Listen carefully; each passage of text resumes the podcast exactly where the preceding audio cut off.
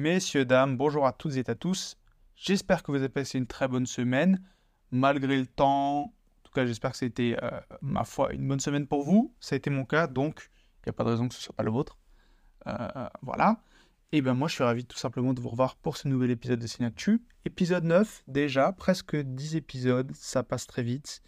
Mais ça veut dire qu'on passe des bons moments ensemble, donc c'est cool. Et bien, sans plus attendre, euh, je vous propose à ce qu'on passe à l'actu de la semaine parce qu'on a pas mal de trucs à dire aujourd'hui et il faut le dire le plus vite possible. Donc, dans l'actu cette semaine, la sortie au cinéma du très décrit Sound of Freedom de Alejandro Gomez Monteverde avec Jim Caviezel. Sound of Freedom, donc sorti en juillet aux États-Unis, qui parle de ce policier interprété par Jim Caviezel qui avait infiltré des réseaux de pédophiles et euh, donc, ce film qui a immédiatement été porté au plus haute louange, mais par tous ces, euh, enfin par euh, tous ceux qui se posent contre la pédocriminalité, ce qui est dans l'absolu une bonne chose. mais ce film a été également très vite défendu par les mouvements conspirationnistes, par les mouvements QAnon, dont justement le réalisateur lui-même est une sorte de porte-étendard. Et donc en fait, le film qui aurait dû être défendu pour une raison, je ne l'ai pas vu, hein, qui aurait dû être défendu par une raison, pour une raison, euh, se retrouve finalement défendu pour la même raison, mais pas de la bonne façon, j'ai envie de dire. Ce qui est dommage. Euh, enfin voilà, bah, on est vraiment rentré dans tout un délire complotiste de euh, ce, sont, ce sont les élites qui, eh bien, qui abusent d'enfants. Alors oui, je, je, sais bien que ça peut être le cas, mais il y a une généralisation outrance qui est un peu problématique, mais voilà. Donc, film très décrié, euh, dont euh, une partie de la population française euh, s'était insurgée face au fait que ça ne sortait pas en France en juillet, appelant tout de suite à la censure en disant c'est pas possible, forcément c'est un film qui parle de pédocriminalité, donc on veut le censurer en France, on veut pas que ça sorte. C'est pas du tout ça. le problème c'est que ce genre de film indépendant, eh bien, il faut qu'il y ait un distributeur ça se fait pas tout de suite, donc c'est normal que le film ne sorte pas en même temps. Hein. Euh, je pense que si vous regardez le nombre de films qui sortent des mois avant aux États-Unis et qui sortent après coup en France, il y en a plein. Ça ne veut pas dire que les films sont censurés. Et puis de toute façon, en France, euh, c'est impossible, en tout cas dans le système euh, de distribution de cinéma, de censurer un film. Donc voilà. Mais bref, le film est enfin sorti. je ne vais pas aller le voir parce que pas distribué dans mon coin et puis j'ai pas non plus trop envie d'aller voir, mais voilà. Euh, et donc, euh, voilà, ça, fait, ça a fait polémique, mais enfin sorti, donc ça ferme le clapet à tous ceux qui appelaient à la censure. Voilà. Euh, on va passer à la deuxième info. Cette semaine, qui a été marquée par la disparition d'un pilier de la critique française, qui s'appelait Michel Simon. C'est un monsieur qui a vraiment énormément fait dans tous, les sommets, dans tous les domaines pour le cinéma, que ce soit des interviews avec des réalisateurs, ben, forcément dans la critique écrite, il avait une très belle plume etc., etc. Il a vraiment fait énormément de choses. Euh, donc, euh, que ce monsieur repose en paix et euh, on souhaite le meilleur et on souhaite beaucoup de courage à sa famille. J'avais évoqué la fin de la grève des acteurs la semaine dernière en disant qu'on n'avait pas encore toutes les infos. Eh bien, c'est bon, on les a dorénavant. Du coup, qu'est-ce qu'il y a de bon au menu? Eh bien, déjà, on a le paiement minimum des acteurs qui va augmenter progressivement dans les années à venir, plus 7% d'ici un an, 4% supplémentaires en deuxième année et enfin une augmentation de 5% pendant la troisième année. C'est vraiment assez cool, euh, ça fait plaisir parce que voilà, comme on, le disait dans les émissions d'avant, il y a plein, plein, plein d'acteurs à Hollywood qui sont mal payés, voire sous-payés tout simplement. Et du coup, ben, le fait d'avoir une augmentation entre guillemets aussi conséquente, ça, ça fait plaisir pour eux. Mais c'est pas tout parce qu'ils ont également réussi à négocier à obtenir un bonus de la part des plateformes de streaming sur les films et séries. Alors, ce n'est pas un bonus automatique. Comment ça marche? C'est-à-dire que si 20% ou plus des abonnés de la plateforme en question ont vu au moins un épisode d'une production euh, dans laquelle euh, bah, l'acteur joue, euh, on a le droit à un bonus. ça veut dire que bah, voilà, ils vont avoir à la fin de l'année comme, une, comme une sorte de de redistribution. Voilà, le film, ou la série dans laquelle vous avez joué a bien marché. Vous avez le droit à la part du gâteau. C'est plutôt cool. Et bah, ça permettra euh, de, euh, de, toucher euh, l'argent qui nous est dû. Donc ça, c'est cool. Et ils ont également réussi à négocier tout un tas de clauses pour tout un tas de trucs, dont le maquillage et tout ça. Ils ont également réussi à négocier le fait d'avoir des coordinateurs sur le plateau pour les scènes de sexe qui soient dans les films, dans les séries. Donc, euh, bon, c'est tout un tas d'avancées qui sont, euh, qui sont finalement euh, ben, super, super bien vues et qui, j'espère, permettront de satisfaire tout le monde à l'avenir. Après le flop au box-office de The Marvels la semaine dernière pour son premier week-end d'ouverture, c'est cette fois-ci au tour de Hunger Games, la balade du serpent et de l'oiseau moqueur, dont on va parler tout à l'heure, de se planter. Alors certes, le score en soi, il n'est pas minable hein, non plus, c'est 100 millions au global pour ce premier week-end, mondialement, hein, que ce soit c'est États-Unis plus le reste du monde. Mais avec ce budget qui est supérieur à 100 millions, je suis pas sûr que le film soit suffisamment rentable aux yeux du studio au terme de son exploitation en salle, je pense qu'on ne dépassera pas les 250-300 millions max. C'est dommage pourtant, euh, parce que le film n'est pas mauvais, mais on va en parler tout à l'heure. Voilà.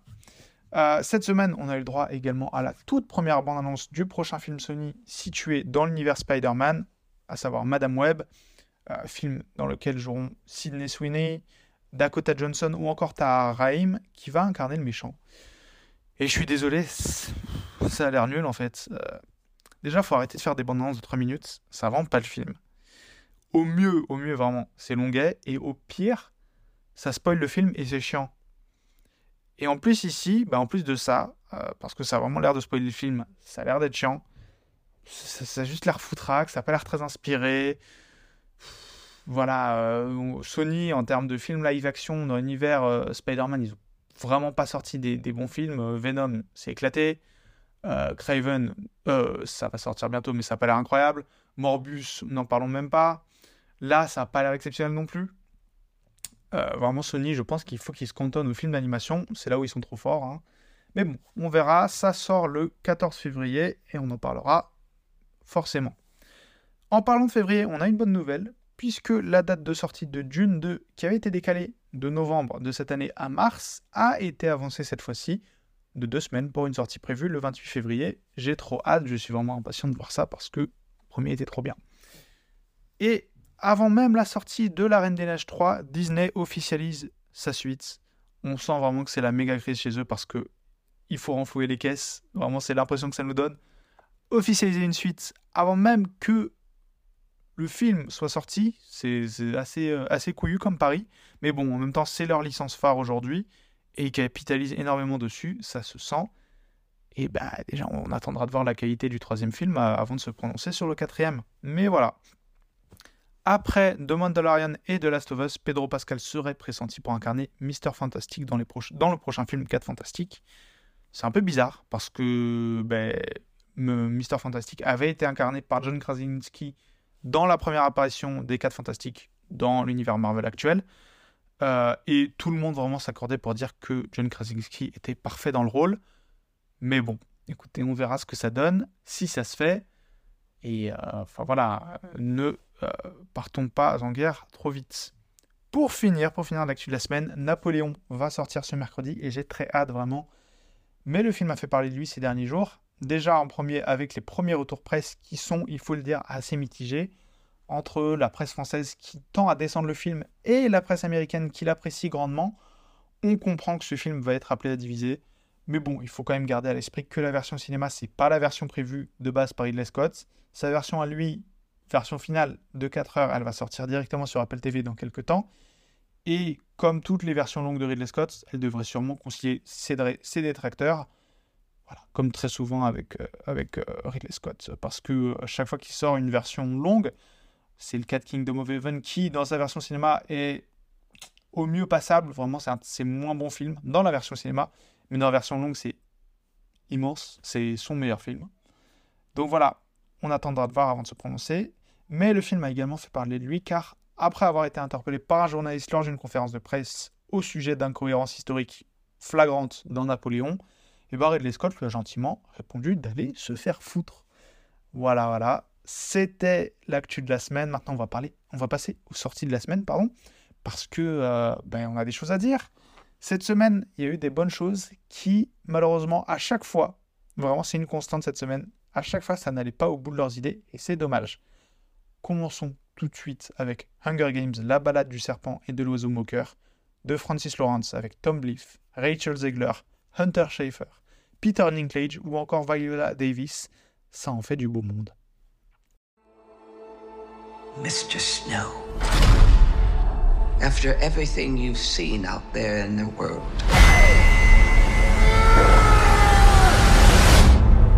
what are the Hunger Games for? Are you, are you coming to the tree? The Hunger Games, they're to punish the districts. Those tributes don't have a choice. Your role is to turn these children into spectacles, not survivors. We're live! Smile. It's why we have teeth. De nombreuses années avant de devenir président de Panem, le jeune Coriolanus Snow, 18 ans, est choisi comme mentor du district 12 lors des nouveaux Hunger Games. L'avenir de la maison Snow, qui a connu des jours meilleurs, est désormais suspendu aux maigres chances de Coriolanus. Il devra faire preuve de charme, d'astuce et d'inventivité pour faire gagner sa candidate. Pour assouvir son ambition, Coriolanus devra réprimer l'affection grandissante qu'il ressent pour sa candidate. Résumé Wikipédia évidemment, mais il n'empêche que le film est le meilleur de sa saga. Alors oui, certes c'est un spin-off, donc on va dire que c'est pas euh, la saga avec Katniss et tout ça, mais c'est vrai, le film est le meilleur de sa saga. C'est un film que j'ai vraiment bien apprécié. La, saga Hunger Games, il y a des bonnes choses, mais on va dire que c'est pas le meilleur truc non plus. Euh, les films sont quand même assez souvent foutraques, surtout, surtout. Les deux premiers sont bien, mais les deux d'après, les euh, Mockingjay euh, part 1 et 2, n'auraient déjà jamais dû être divisés en deux parties parce que bah, du coup le rythme est chiant en fait, les films sont chiants. si ça avait été un film, ça aurait sûrement été mieux, mais voilà. Euh, et ici, mais justement, on va avoir l'effet contraire. Euh, c'est-à-dire que la bas du serpent et de l'oiseau moqueur aurait très clairement être, dû être divisé en deux films. Parce que là, c'est un film où généralement, voilà, dans un film, euh, on va dire, il y a l'acte 1 et il y a l'acte 2. Première moitié de film, deuxième moitié de film. Et voilà. Là, il y a trois actes. premier acte, voilà. Le film est pourtant long, hein, il dure deux heures, deux heures, plus de deux heures et demie. Premier acte, voilà, il dure une bonne heure et tout ça, ça introduit bien le, film, le sujet.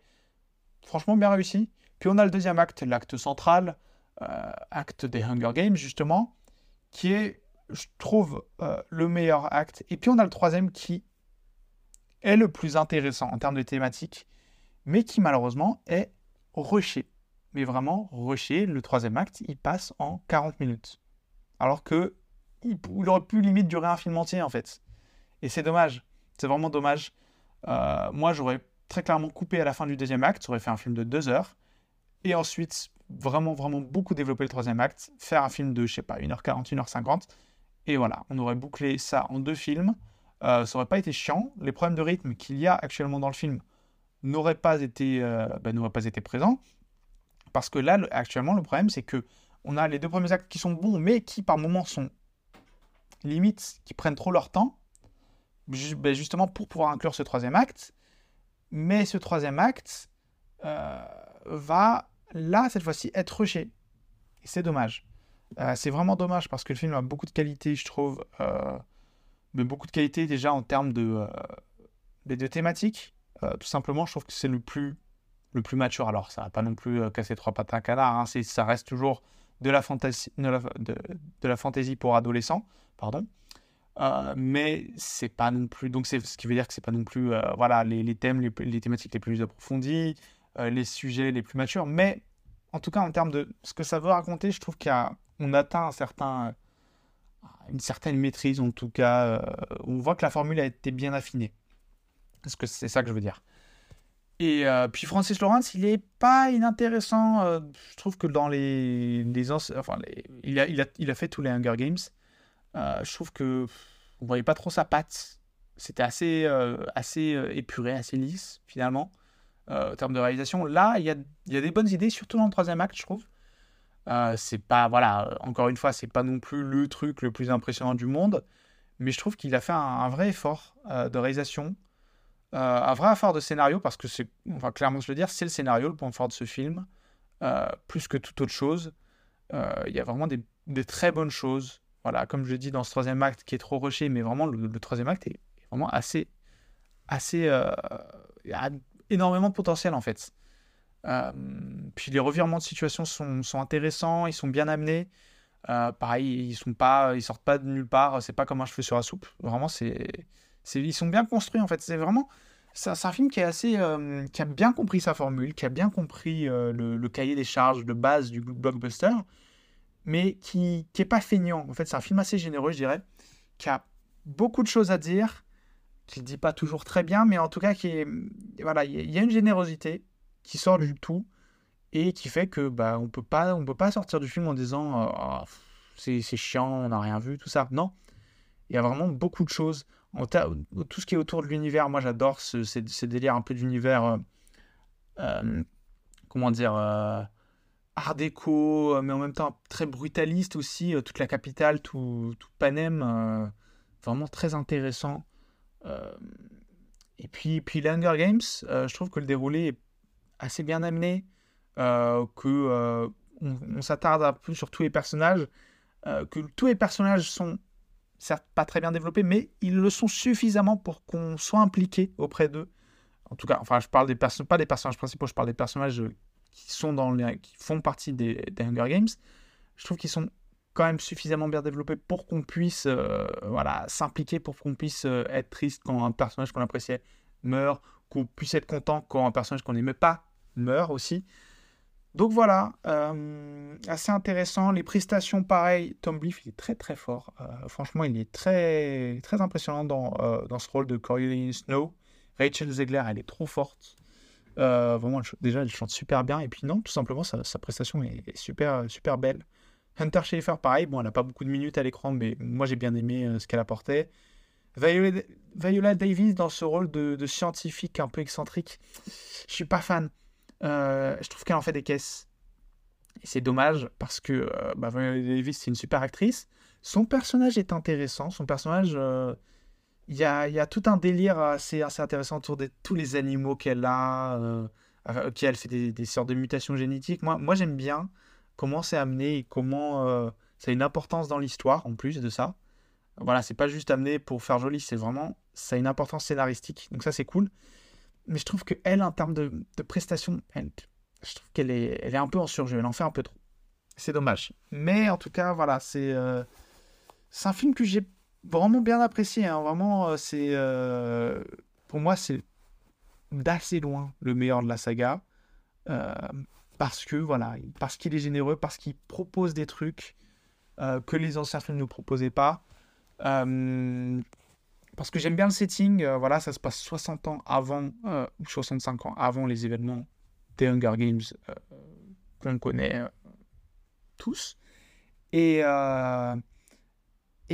et voilà, l'histoire se construit bien, les, euh, les, enjeux, sont, les enjeux sont solides, euh, ils nous impliquent vraiment. L'action est bien filmée, bien, bien retranscrite. Je trouve que le film est assez joli aussi. Euh, c'est pas le film avec le plus gros budget, mais les effets spéciaux sont vraiment assez convaincants. Euh, puis l'univers, l'univers est bien travaillé en fait. Il y a toute une galerie de personnages assez attachants. Donc non, c'est un film vraiment que je vous encourage à aller voir. Euh, et même si vous connaissez pas vraiment Hunger Games, il n'y a pas besoin d'avoir vu les anciens films pour aller le voir. Alors oui, il y a peut-être une ou deux références que vous n'allez pas, euh, que vous pas saisir, mais c'est rien de bien, euh, rien de grave. Et non, globalement, c'est le, haut du panier du cinéma de divertissement ces dernières années. Hein, un cinéma de divertissement qui est quand même globalement en régression. c'est pas non plus, ça tient pas non plus tête au cadre du genre, mais en tout cas, Franchement, c'est un bon film. Donc, allez le voir. Euh, je pense que vous, vous apprécierez bien. On va passer au deuxième film de la semaine, How to Have Sex de Molly Manning Walker avec Mia McKenna, Lara Pick et bien d'autres. Euh, film qui a été lauréat du prix Un certain regard à Cannes. You think she's alright? You're jealous. I'm not sure you've got much choice at this point. What happened? Last night. Tell us. Besties for life, yeah? It's fake. No, it's not. Pour faire simple, ce sont trois adolescentes britanniques qui partent en vacances pour effectuer un rite de passage à l'âge adulte. Pendant ce qui devrait être le meilleur été de leur vie, elles vont boire, elles vont faire la fête, elles vont tomber amoureuses. Mais la plus jeune, la plus jeune d'entre elles, Tara, va être confrontée au vertige de tous ces excès. Pour un premier film, euh, parce que c'est le cas, euh, c'est le premier film de Molly Manning Walker, donc c'est un film britannique, euh, c'est vraiment, je trouve, un tour de force. Alors, je vais vous dire tout de suite, moi, il y a plein de trucs avec lesquels j'ai du mal dans le film, mais vraiment, le film est, et ça, je peux, je peux pas dire autrement, le film est réussi. moi, en termes de sa structure, en termes également de comment c'est filmé, des thématiques abordées, ça me rappelle vraiment pas mal After Sun. After Sun, toute proportion gardée, est bien plus maîtrisé quand même, je trouve, est un bien meilleur film, hmm, parce que moi, et là je vais parler des problèmes avant de parler des qualités du film, moi j'ai un problème avec la première moitié du film. Première moitié du film, du coup, vraiment qui est euh, qui s'intéresse à tout, ben, tout, justement tout le délire dont je parlais, ce, ce, rite de passage, donc tous les excès, tous ces, toutes ces fêtes euh, pendant laquelle c'est vraiment le c'est le why quoi, donc c'est vraiment euh, on boit, on baise, enfin voilà, c'est vraiment voilà, c'est les si vous voyez Euphoria, c'est les mêmes choses que dans tous les moments d'excès d'Euphoria. C'est vraiment ça. Et il y a une thématique sous-jacente à ça, il y a un propos qu'on peut entrevoir à ce moment-là du film. Mais comment dire que je trouve qu'il est. Il se perd un peu. En tout cas, entre ce que la réalisatrice veut nous dire et ce qu'elle montre, je trouve qu'il y a une sorte de dissonance euh, et c'est pas non plus qu'elle prend parti pour, euh, pour ce que font euh, ces, jeunes dans, dans, la première moitié du film, mais je trouve que elle montre pas suffisamment de cohérence au vu de ce qu'elle filme avec ce qu'elle veut raconter. Ça, c'est vraiment la première moitié du film. Et c'est vraiment le problème principal que j'ai avec le film parce que tout le reste, vraiment, j'apprécie. Les prestations sont très convaincantes. Vraiment, Mia McKenna dans le rôle euh, principal, dans, dans, le rôle de Tara, elle est trop forte. C'est son premier film aussi, mais vraiment j'ai super hâte de, de l'avoir joué dans des films à venir parce qu'elle est trop forte. vraiment, elle incarne superbement bien ce personnage. Et, et là, on va parler à, on va passer pardon à ce que moi je considère comme étant peut-être un des grands moments de cinéma de cette année, c'est la deuxième moitié du film. Parce que cette deuxième moitié, c'est vraiment une partie coup de poing. C'est immense ce que, ce que fait euh, Molly Manning Walker dans cette deuxième moitié de film. La deuxième moitié de film, en gros, euh, ça va être justement après, enfin même si on va continuer dans cette logique, mais on va dire que ça va se passer après tous ces excès et ça va surtout se recentrer sur le personnage de Tara, donc euh, de Mia McKenna, et ça va se recentrer beaucoup sur son son bien-être et sa, son bien-être psychologique et sa et son bah voilà ce qui se passe dans sa tête et comment elle perçoit euh, tout, euh, tout ce qui se passe et tout ce qu'elle a vécu. Et là, d'un coup, ben, la caméra arrête tous les excès euh, qu'elle avait avant. Vraiment, elle, se, elle devient beaucoup plus posée, beaucoup plus presque angoissante en fait par moment parce qu'on est vraiment plongé dans la psyché de ce personnage. Et, et je sais pas, il y a un changement de ton d'un coup, vraiment c'est dévastateur parce que c'est. Et on passe d'un film un peu, euh, voilà, ce genre de film que j'apprécie pas trop à, voilà, à titre personnel, euh, qui est vraiment euh, juste le film de tous les excès, c'est la fête, c'est on filme la fête quoi. Et on passe à quelque chose de beaucoup plus personnel, de beaucoup plus intimiste, c'est limite, on passe à un drame en fait. Et là, c'est vraiment bouleversant de justesse, c'est bouleversant de, de. Le propos est vraiment superbement bien retranscrit à ce moment-là. Et c'est là que je me dis, waouh, le film, je comprends pourquoi il a été primé, je comprends pourquoi beaucoup de gens en ont dit du bien, parce que ça, ça, c'est vraiment un grand moment. Euh, et euh, voilà, bon, j'essaie de pas trop vous spoiler le film, mais en gros, voilà, elle, elle va vivre quelque chose qui, euh, qui était censé être un moment, euh, un bon moment pour elle, mais qui finalement ne l'est pas. Et, euh, elle, elle va pas se rendre compte de la gravité de ce qui lui est arrivé. Elle va penser que c'est normal. Et, et c'est seulement vraiment à la toute fin du film qu'elle va en parler et qu'on va lui dire mais c'est pas normal ce qui t'est arrivé. Et là, là vraiment, c'est les deux dernières minutes du film ça. Et c'est, on est déjà on était dans cette dans cette sorte de, psyché un peu de plongée dans la psyché un peu vraiment bouleversante. Et là, il se passe quelque chose d'encore plus fort pendant ces deux dernières minutes de film qui vraiment assez voilà vraiment c'est bluffant je trouve de justesse pour un premier film c'est enfin voilà il, il, en faut de la maîtrise pour faire un truc du genre et, c'est le cas et franchement c'est c'est vraiment super impressionnant ce qui, a, été fait sur ça donc voilà euh, How to Have Sex moi je pense que c'est un bon film quand même euh, malgré les, réticences que j'ai avec sa première moitié je vous encourage à aller le voir parce que rien, que pour la deuxième partie, qui est vraiment un très grand moment, euh, et ça se trouve, en plus, vous apprécierez ce qui se passe pendant la première moitié de film. Donc voilà, hein, ça c'était vraiment juste à titre personnel que je disais ça. Donc voilà, allez voir ce film. Je l'encense pas au même niveau que ce à quoi on l'a pu l'encenser. Mais je vous dis quand même que c'est un très bon film. Donc allez-y. Et on va passer au troisième et dernier film que j'ai vu cette semaine, dont je vais vous parler tout de suite. C'est Vincent doit mourir de Stéphane Castan avec Karim Leclou et Vima Laponce. J'étais à mon poste de travail et on m'a agressé. Il y a une absence au niveau du regard et ils font sur moi. J'ai l'impression qu'il y a un délire autour de moi, quoi. Vous êtes senti en colère euh, ces derniers temps? Je pense que vous cherchez l'attention des gens qui vous agressent quelque part. Pour faire simple, du jour au lendemain, Vincent est agressé à plusieurs reprises et sans raison par des gens qui tentent de le tuer, tout simplement. Son existence d'homme sans histoire va être bouleversée directement. Et quand il va constater que ce phénomène s'amplifie, il ne va pas avoir d'autre choix que de fuir et de changer son mode de vie. Qu'est-ce que j'ai pensé du film? Euh, J'ai trouvé assez intéressant, euh, assez... Euh, le concept du film est vraiment, vraiment très, très bien vu. ce concept de... Il sait pas. Le mec ne sait pas pourquoi, mais on lui veut du mal, on veut le tuer. C'est trop bien vu. Il ne sait pas si c'est un virus, il ne sait pas si c'est juste parce que les gens lui veulent du mal. du coup, il rentre dans cette espèce de paranoïa et tout. C'est incroyablement bien vu. Et pourtant, c'est ce concept que j'apprécie tant qui va être la source de mes problèmes avec le film. Donc voilà, je vais faire comme les autres films, je vais parler des problèmes en premier. Pour moi, le film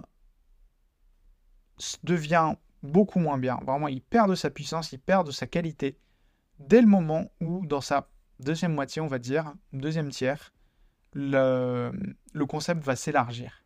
En fait, voilà, de base, c'est vraiment euh, il y a un mec qui veut tuer, puis après il y en a plusieurs, et tout ça. Et là, là voilà, jusque-là, cette montée en puissance de il y en a un, puis il y en a un, puis il y en a un, puis il y en a plein, ça, ça marche bien. Et puis on passe à une inversion de ça, en mode il n'y a, pas, a pas que lui qui atteint. Et jusque-là, ça va, encore, parce qu'il se dit voilà, euh, il y a d'autres personnes qui sont dans mon cas et tout. Et puis, là, je vais pas spoiler, euh, il va y avoir euh, vraiment le concept qui va se généraliser qui va vraiment s'élargir encore plus que ça. Et à partir de ce moment-là, je trouve que ça perd de sa, de sa portée. Ça ne veut pas dire que les scènes sont inintéressantes. Hein. Le, climax du film, justement, est assez impressionnant. Alors que, justement, ben, il est dans ce, euh, dans ce délire d'élargissement du concept. Mais pour moi, en termes de ce que ça va raconter, c'est moins intéressant. Tout simplement. Maintenant, qu'est-ce qui marche dans le film? Euh, Déjà, les prestations. Karim Leclou, il est très très fort dans ce film. Vimala Ponce, pareil, alors que pourtant elle a un personnage qui est vraiment écrit avec les pieds, mais elle arrive à, jouer ça d'une justesse assez, euh, assez folle. Donc ça, c'est super bien vu.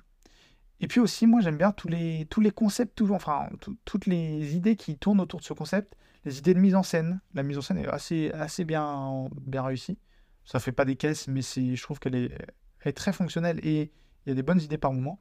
Mais surtout, c'est toutes les idées de comment dire de, situation pour jouer avec le concept. Euh, moi, le truc qui a marqué, c'est cette, euh, cette espèce de bagarre qui va se passer dans une fosse sceptique. Alors, c'est immonde, c'est vraiment c'est la dégueulasserie la plus totale. Mais le concept, on n'a jamais vu ça, quoi. Genre, euh, qui a eu l'idée un jour de faire une bagarre dans une fosse sceptique? Parce que voilà, tu te dis, c'est immonde, le spectateur, il va, il va vomir. Et c'est peut-être le sentiment qu'on a, mais genre vraiment, l'idée, elle est, elle est super fun, elle est super ludique en soi. Donc euh, ça, c'était assez cool. Puis il y a plein d'idées, je pense à une, euh, espèce de scène de bagarre avec un stylo bic.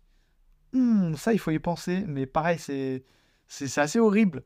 Et alors franchement, c'est il y, a, vraiment des très très bonnes idées. une scène qui m'a beaucoup fait rire, où il se fait attaquer par beaucoup de personnes à la fois. Et bah, c'est dans la balance, hein, je vous spoil pas. mais qui est, très, qui est assez intéressamment filmé. Euh, franchement, ça, j'ai bien aimé.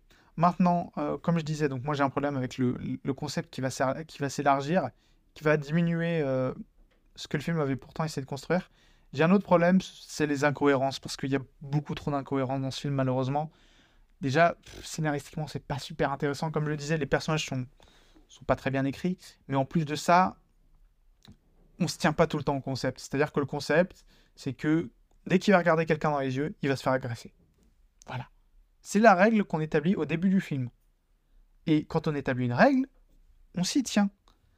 Le problème, c'est qu'à des moments, il ne va pas regarder les gens dans les yeux, il va se faire attaquer. Ou à des moments, il va regarder les gens dans les yeux, il va pas se faire attaquer. Et ça, je ne comprends pas. Enfin, en soi, si, c'est compréhensible, parce qu'on peut se dire, il y a des gens qui ne sont pas affectés par ça. Mais dans ce cas-là, il faut l'expliquer. Parce que euh, c'est trop facile, sinon, si on ne l'explique pas, c'est trop facile. Euh, de se dire, ok, là, on avait la flemme de faire une scène euh, où il se fait attaquer, mais on voulait qu'il soit en interaction avec un personnage. Donc, euh, bon, c'est pas grave s'il regarde ce personnage dans les yeux et qu'il ne se passe rien. Mais ça, c'est dommage parce que du coup, ça, ça, ça nique un peu le concept. Et pour moi, c'est un peu problématique. Mais bon, voilà. et après, oui, voilà, il y, a tout un tas de choses comme ça, des petits trucs. Le concept ne se tient pas tout le temps. Voilà, c'est dommage. L'écriture, vraiment abjecte. Je suis désolé, mais l'écriture est vraiment mauvaise. Les dialogues, ça va encore, mais c'est juste le... comment les personnages sont, sont écrits, comment ils évoluent, des choix, euh, des choix de scénario euh, qui sont un peu illogiques. Euh, il y, a des trucs qui se passent qui sont un peu débiles. Enfin, pour moi, justement, tout le délire de si je regarde quelqu'un dans les yeux, il va m'agresser, aurait pu être résolu en 10 secondes si le mec s'était dit, bah, en fait, je vais mettre des lunettes de soleil, comme ça, ils vont pas voir que je les regarde dans les yeux. Et, voilà, c'est fini. Vraiment, c'est la solution au film. Et c'est la solution que le film apporte, limite, pas, pas exactement sous cette forme, mais va apporter à un moment. Mais euh, tu as envie de te dire, mais pourquoi il n'y a pas pensé avant, en fait? Voilà. C'est dommage, mais bon, euh, moi, je, quand moi, je trouve que le film a pas mal de qualité. En termes de cinéma de genre, c'est assez intéressant. franchement, le, je disais que le cinéma de genre était mort, mais ces derniers temps, on propose pas mal de trucs euh, plutôt bons en France. Le règne animal, c'était incroyable. Là, c'est moins bien, mais il y a quand même de très bonnes choses. Euh, donc, euh, ouais, non, franchement, globalement, je trouve qu'on s'en sort bien.